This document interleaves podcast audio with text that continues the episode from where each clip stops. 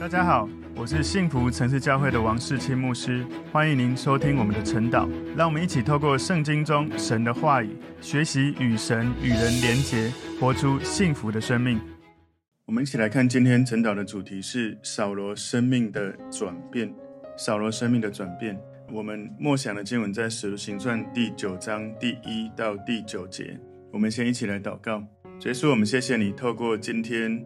使徒行传，你让我们看到扫罗，当他遇到你的时候，他生命产生重大的转化。我们恳求主，也透过他生命的历程，帮助我们学习如何来紧紧跟随你，活在你给我们生命的护照里。感谢主，奉耶稣基督的名祷告，阿门。好，我们今天的主题是扫罗生命的转变。我们默想的经文在使徒行传九章一到九节。扫罗仍然向主的门徒。口吐威吓、凶煞的话，去见大祭司，求文书给大马士革的各会堂，若是找着信奉这道的人，无论男女，都准他捆绑带到耶路撒冷。扫罗行路将到大马士革，忽然从天上发光，四面照着他，他就扑倒在地，听见有声音对他说：“扫罗，扫罗，你为什么逼迫我？”他说：“主啊，你是谁？”主说：“我就是你所逼迫的耶稣。起来，进城去。你所当做的事，必有人告诉你。”同行的人站在那里，说不出话来，听见声音却看不见人。扫罗从地上起来，睁开眼睛，竟不能看见什么。有人拉他的手，领他进了大马士革。三日不能看见，也不吃，也不喝。在今天的经文里面，我们看到扫罗的转变一开始哈。在整个第九章里面，前面第一到第二节，扫罗他信耶稣以前是一个非常极力残害基督徒、残害信奉这道的人。从今天的之后第三节开始到第九节，在描述扫罗转变的历程。第三到第四节，扫罗被天上的光从四面照到之后倒下来扑倒了。然后第四节的后半段到第五节讲到。扫罗从主的话语认识耶稣基督跟教会。第六节，他被主耶稣引导。第七节，他转变的那个过程，有见证人看到，看到他怎么转变的。第八到第九节，扫罗他顺服主耶稣的引导。那接下来十到十六节，主耶稣他对亚拿尼亚引导去为扫罗来祷告。然后十七到十八节，扫罗透过亚拿尼亚为他按手祷告，他的视力恢复了。然后第十九到二十二节，扫罗他生命转变之后，他的生命的状态，从他的肉身到灵性，他整个人生命的改变，不断的开始传福音。然后从二十三到三十节，扫罗开始为这个信仰去服侍，而开始遭受到许多的患难。他会面临过去跟他那种一起逼迫基督徒的犹太人，会对他感觉到。背叛，甚至他也要面对那一些过去被他逼迫的基督徒，害怕这个人来干嘛，所以他里外不是人。后来他到了大树去避难哦。最后第三十一节，随着扫罗的转变，许多教会开始有经历一些扫罗带来的影响，许多教会被建立，然后人数不断的开始成长。好，那我们今天的这个主题，扫罗生命的转变，我们把它归纳三个重点。第一个重点是扫罗前往大马士革，使徒行传九章一节，扫罗仍然向主的门徒口吐威吓、凶煞的话，去见大祭司。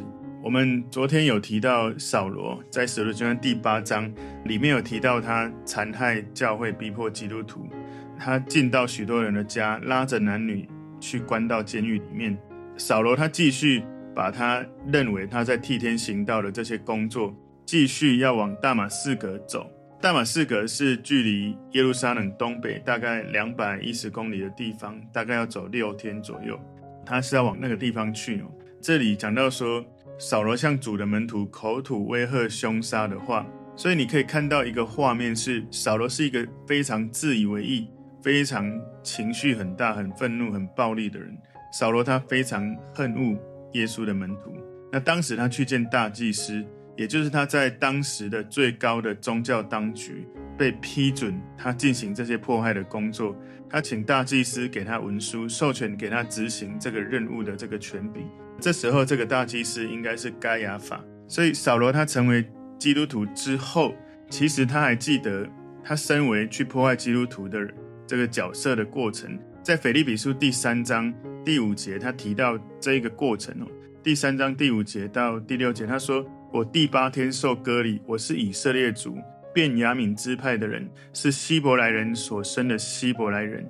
就律法说我是法利赛人，就热心说我是逼迫教会的，就律法上的义说我是无可指责的。所以你知道他是希伯来人所生的希伯来人，他会讲希伯来话，所以他犹太的这种。”血统是非常的资深的，甚至在那个加拉太书第一章十三节里面，保罗更详细介绍他的背景。他说：“你们听见我从前在犹太教中所行的事，怎样极力逼迫残害神的教会；我又在犹太教中比我本国许多同岁的人更有长进，为我祖宗的遗传更加热心。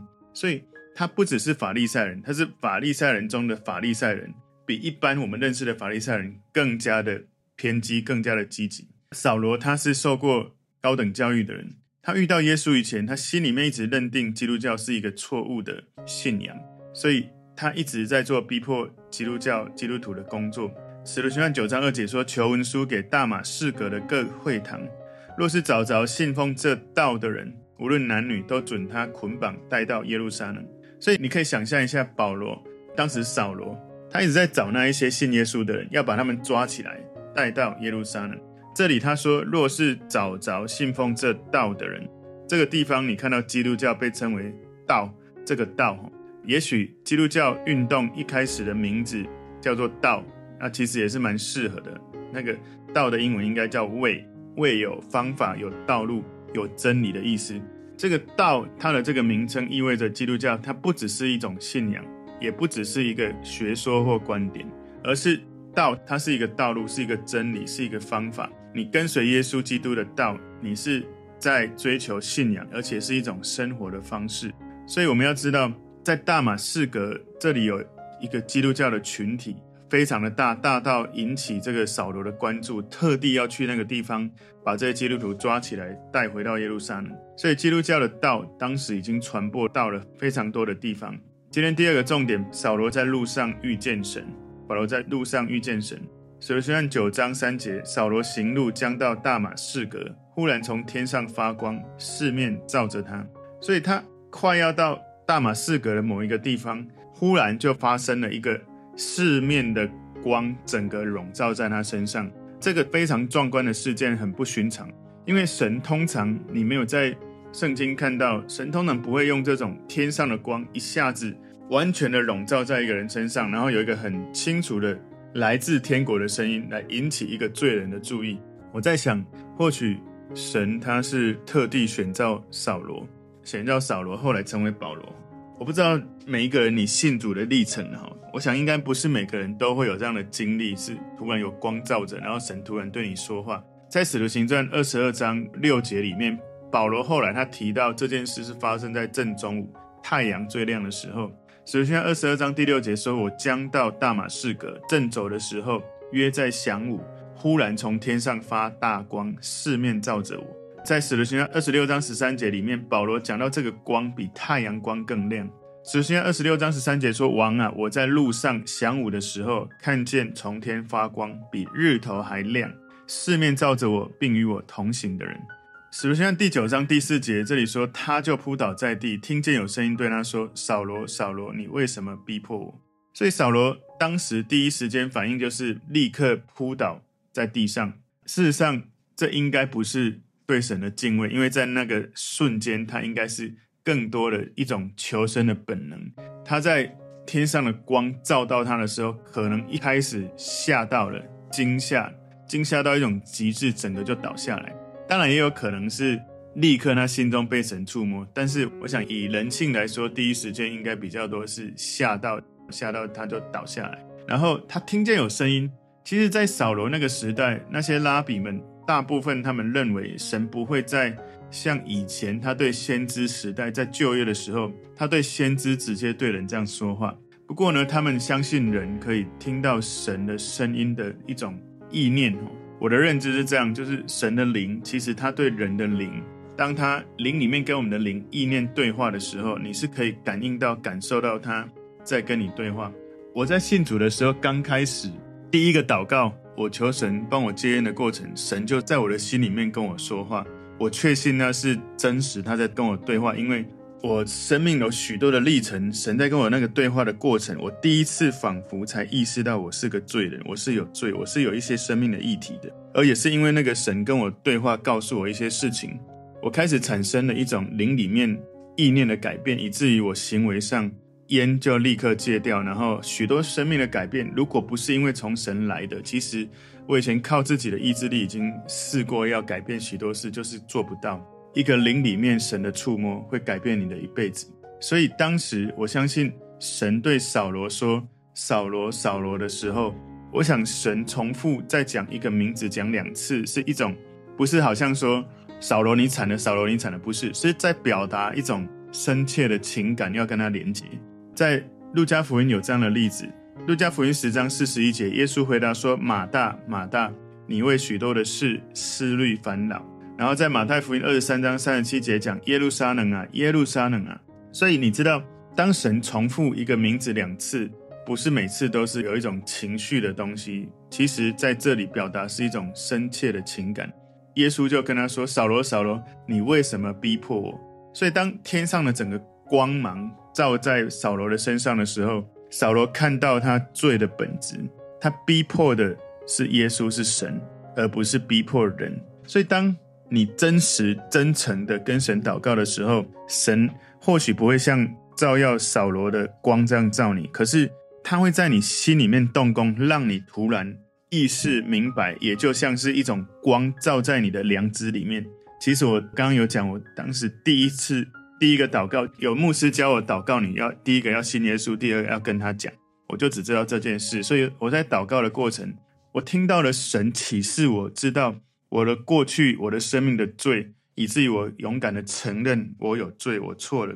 我求神带领我我的生命。所以在那一天，神的光照到扫罗，耶稣跟他对话之前，扫罗还一直以为他在逼迫基督徒，是在替天行道，他是在服侍神，他是非常积极的做。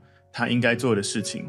不过，在那一刻，他被光照耀，耶稣跟他对话那一刻，他心中瞬间马上发现，原来他以前一直在逼迫的是神，他在跟神作战，他在逼迫神的门徒。所以，事实上，在过去的历史，我们也常看到这样的事情：很多自以为义的人，他们觉得他们在帮助神，可是往往却造成了对人严重的迫害或者是折磨。所以，我们不要轻易的就用神用圣旨，好像神说要做这个要做那个，可是事实上是用自己的私欲。我们应该常常去跟神对话，让神掌权，不是我们想要神为我们做什么。所以我们要来思考到这里面，耶稣说：“扫罗，扫罗，你为什么逼迫我？”我们要看到耶稣在问扫罗：“你为什么在做这样子错误的事情？”使徒行传第九章第五节，他说：“主啊，你是谁？”主说：“我就是你所逼迫的耶稣。”我其实蛮惊讶，也蛮好奇，扫罗在第一时间立刻就会说：“主啊，你是谁？”我想有可能被这种超自然、太奇妙的事情触摸，他可能还不知道到底这个光发出来的人是谁，他只知道有这种超自然力量的应该是从神来的，所以他就讲主。当时呢，主说：“我就是你所逼迫的耶稣。”耶稣当时这个名字是很普遍的名字。扫罗应该有听过很多叫耶稣的人，特别当然，扫罗也一定知道这一个带出基督教的这一个最重要的一个人耶稣。当时这个耶稣说：“我就是你所逼迫的耶稣”的时候，我想扫罗他心里知道，讲话的这一个人就是那一个他一直在逼迫的基督教的那一个最核心的人物耶稣。所以很有可能，甚至哦，扫罗他曾经听过耶稣他在耶路撒冷的一些教导，身为。犹太公会的这些成员，扫罗甚至有可能是当耶稣被钉十字架之前，许多公会的人在审判耶稣，可能扫罗是其中一个人。所以，当扫罗他被耶稣他的光照到，耶稣跟他对话的时候，他第一个问题说：“主啊，你是谁？”然后他的第二个问题，在使徒行传第九章我们没有看到，但在后来他自己在陈述的过程里面。使徒行传二十二章第十节，这里说：“我说主啊，我当做什么？”所以当被光照到的时候，扫罗提出了这两个问题：主啊，你是谁？主啊，我当做什么？所以很多人都应该有很想问神的问题，因为我是牧师，在教会的服事过程，我常常听到人问我关于他们最想问神的问题。举例来说，牧师，我要怎么知道人生的意义？如果神可以告诉我，那就太好了。也有人问我说，到底我要怎么样才可以成为一个更好的人？其中一个最多人问我的就是，为什么神让这个世界有这么多的苦难？为什么神都不出手？然后也有人问说，我到底是谁？也有人问我，信主真的会有永生吗？事实上，这些问题圣经里面都有这些问题的答案。但是许多人他们可能看了之后，他还是有自己的感觉跟想法，所以许多人还是持续在问这些神早就在圣经告诉我们的答案的这些问题。事实上，哈。我刚所讲的这些问题，并不是我们一生当中要问最重要的问题，而扫罗问到了最重要、最正确的问题，你知道吗？我之前跟大家讲过很多次，你的问题的方向决定答案的方向。到底你常常在问的说，为什么这个孩子这么多问题？还是你常问说，怎么让这个孩子持续的成长，成为一个充满能力的人？两个问题的方向。其实我们的动机都希望让这个孩子更好，可是往往我们问的都是为什么你这次考这么差，而不是问我们怎么样才可以让下一次考试考得更好。所以问题的方向会决定答案的方向。求神帮助我们都学会问正确的问题。许多人在人生大哉问里面很少问到保罗所问的这两个重要的问题。我们应该要真的好好跟保罗学习。我想在我的信仰当中，保罗也影响我很深，所以我也从他的问题学习，跟神对话了很长久的一段时间。所以扫罗第一个问的问题：“主啊，你是谁？”能够一开始讲主，表示他开始谦卑下来。所以问主，问神，你是谁？耶稣他来到这个世界，让我们知道神到底是谁，神究竟是谁？耶稣他可以回答这个问题，因为他自己就是神，他从神那里来，所以。保罗他一辈子一直想要了解神到底是谁这个问题的解答。我曾经问了这个问题，就是主啊，你是谁？我是这样子问的，我问说，God Who are you？What are you？我问你是谁？你是什么？我曾经问这个问题，在每一天灵修的时间问了几个月之久。然后后来神回答我，God is everything。那是我在加拿大接受心灵医治的这个课程训练的时候。我那时候每天大概早上三四点凌晨，神就把我叫醒，然后再跟我对话。当时他在跟我对话，后来神告诉我，God is everything。这个启示帮助我领受神的爱，帮助我学习去爱非常难爱的人。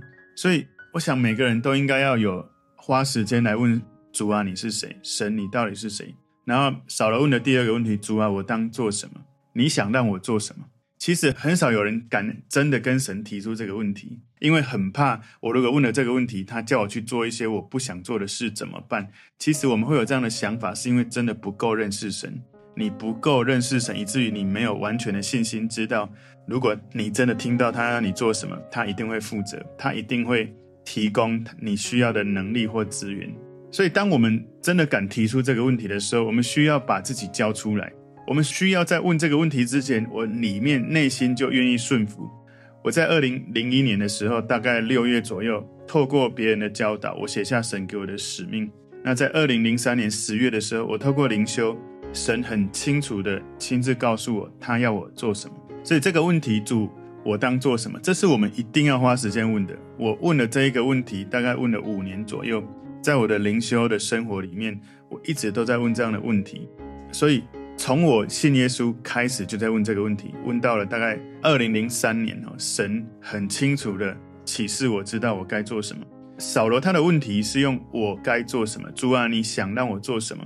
其实很多人常常会去想要知道神在别人身上做什么是有兴趣的，就好像当耶稣告诉彼得：“你爱我吗？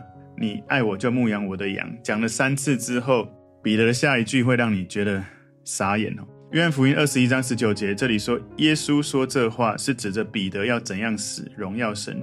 说了这话，就对他说：“你跟从我吧。”所以，当耶稣对他的大弟子彼得讲：“你将来的命运，你要做的事情，你来跟从我吧。”然后二十节，哇，非常戏剧化。彼得转过来看见耶稣所爱的那门徒跟着，就是在晚饭的时候靠着耶稣胸膛说：“主啊，卖你的是谁的？”那门徒应该就是约翰啊。所以当彼得看着约翰，就问耶稣说：“主啊，这人将来如何？”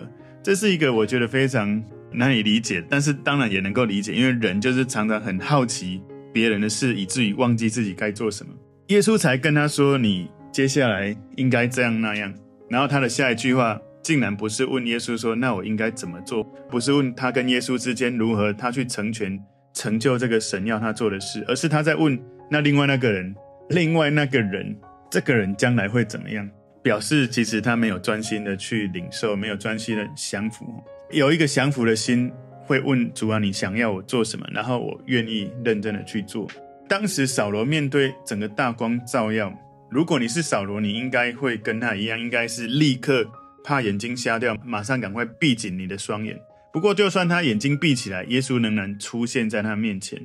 事实上，很多时候我们在祷告的时候，我们眼睛闭起来，我们在灵里面也看到耶稣向我们显现。我自己也好几次有这样的经历，在闭眼祷告的时候，感受到耶稣他的光，他怎么样进到我的生命，进到我的身边，怎么拥抱我。所以在这一次扫罗跟耶稣的相遇里面，扫罗学到了一件事：耶稣要他成为一个福音的使者。但是呢，他没有一次就讲出来，他慢慢的带领他。扫罗后来叫保罗，保罗在加拉太书里面。第一章十一、十二节说：“弟兄们，我告诉你们，我素来所传的福音不是出于人的意思，因为我不是从人领受的，也不是人教导我的，乃是从耶稣基督启示来的。”所以，当扫罗问这个问题：“主啊，你要我做什么？”耶稣那个时候其实只有告诉那一刻他该做的事。使徒行传九章六节说：“起来，进城去，你所当做的事必有人告诉你。”神往往启示我们，不会一次全部都告诉我们。就好像他透过先知撒母耳去为大卫恩膏他，预备要成为以色列的君王的时候，神并没有启示大卫说，接下来你会被扫罗追杀。所以他被恩膏之后，其实经历了很长的一段辛苦的历程。不过后来他成为君王，那个历程其实是培养他生命恩膏一个重要的过程。所以通常神指引我们生命的这个目标、生命的过程，他会引导我们一次走一步，不是一次。告诉你所有的细节，所以当我们问主啊，你要我做什么的时候，我们要在问之前，内心先预备好，主，我愿意。不是说等你听完神对你说的话，你再决定我愿意或不愿意。神比你还要早知道你在想什么，所以你是不是真的想要做神的心意，在你问之前，他就已经知道了。所以既然如此，你最好不要以为你比神更聪明，所以最好你在问神之前，就愿意完全的降服。你跟神说，我愿意。请告诉我，不是说神，请你告诉我，我再想一想，我愿不愿意。当你次序不一样，你的人生就有不同的恩膏，有不同的经历。今天第三个重点，遇见耶稣之后的扫罗。使徒行传九章七节，同行的人站在那里，说不出话来，听见声音却看不见人。扫罗从地上起来，睁开眼睛，竟不能看见什么。有人拉他的手，领他进了大马士革。所以这样的经历对扫罗当时的同伴是难以理解的。当扫罗他睁开眼睛的时候，当时他一开始被这个光吓得整个双眼都紧闭起来。他虽然整个眼睛闭着，当他睁开眼睛的时候，他竟然什么都看不见，他竟不能看见什么。你想象一下，如果你打开眼睛看太阳，你眼睛大概很快就会被烧伤，然后感觉到亮光跟刺痛。事实上，耶稣呈现的光比太阳的光更亮，这也是扫罗他自己说的。所以，我们几乎可以听到耶稣他对扫罗说：“你之前闭着眼睛不看我的光，不了解我的拯救。好的，现在你被我的光照到，你的身体现在就开始盲目，就像你之前属灵的盲目。你过这样的生活，过一段时间去体会一下。使徒行传第九章九节：三日不能看见，也不吃，也不喝。所以，扫罗他开始被这个经历的历程，他的内心深处开始被神转化。”他连续三天不能吃不能喝，扫罗只能默默地坐着在那个地方。这样的经历让他完全的谦卑下来。你知道，本来他是如此的自以为意，充满能力，然后带着这个工会领袖给他的权柄，要去逼迫基督徒。可是这时候他什么都不能做，他默默地坐在那里。这样的经历让他开始谦卑，然后他开始对于以前认识的神是谁，以及以前怎么讨神喜悦的方式。他开始经历了重大的转化。所以他在失明、完全无助的那三天，扫罗在向自己的老我死亡，也在那三天，他向老我死亡之后，他开始从耶稣得到复活的生命。事实上，每一个信耶稣的人，你都要经历这种向自己老我死的过程，而且你通常神使用的伟大的圣徒都会经历过旷野的历程。扫罗自己后来他成为保罗，保罗后来他也在。旷野经过了几年之后，他才真正的出来服侍。所以我请大家来反思：当你在遇见主的时候，你有没有愿意让自己的老我死在耶稣面前？还是你一直拖着老我的身体，且战且走？你没有让耶稣完全的带领。我求神的爱，求耶稣的爱，他可以触摸我们每一个人的心，好让我们每个人被耶稣完全的带领的时候。是用耶稣给我们的安全感来跟随他，不是用我们自己以为我们可以抓住的安全感来跟随他。求神帮助我们反思：当我们信主之后，我们是不是真的认真问过主啊，你是谁？主啊，你要我做什么？而且在我们问神之前，我们是不是已经预备好？无论耶稣对我说什么，我都愿意说，我愿意。所以扫罗他被神改变了，后来他成为保罗，他所写的书信成为圣经。他成为翻转时代的圣徒。如果不是他，有很多外邦的信徒是没有机会信耶稣的。所以求神也使用你跟我，我们可以成为神所使用的器皿。我们认真的在我们的时代活出神要我们活出的使命，转化我们的时代。今天我们的主题：扫罗生命的转变有三个重点。第一个重点，扫罗前往大马士革；第二个重点，扫罗在路上遇见神；第三个重点。遇见耶稣之后的扫罗，我们在遇见耶稣之前，或许我们的身份认同是另外一个名字。可是当我们遇见耶稣之后，我们的名字会有一个最好的名字，是神的儿子、神的女儿。那个身份是永远不会改变的。求神帮助我们，不管我们信主多久，我们一直知道主到底是谁，我们一直知道主到底要我们做什么，然后我们一直坚定的做主要我们所做的。然后我们就一直经历神的恩膏，在我们的生命不断的释放出来。我们一起来祷告，主，我谢谢你透过今天扫罗生命的转变的历程，你让我们看见，我们要能够与耶稣基督这种亲密互动连结的时候，我们从神的爱得到安全感，让我们已经先做好愿意的心来跟神寻求，以至于我们认识神，知道神要我们做什么，然后我们可以勇敢的走在神要我们所行走的道路。成为一个可以转化时代的人，我们赞美你，奉耶稣基督的名祷告，阿门。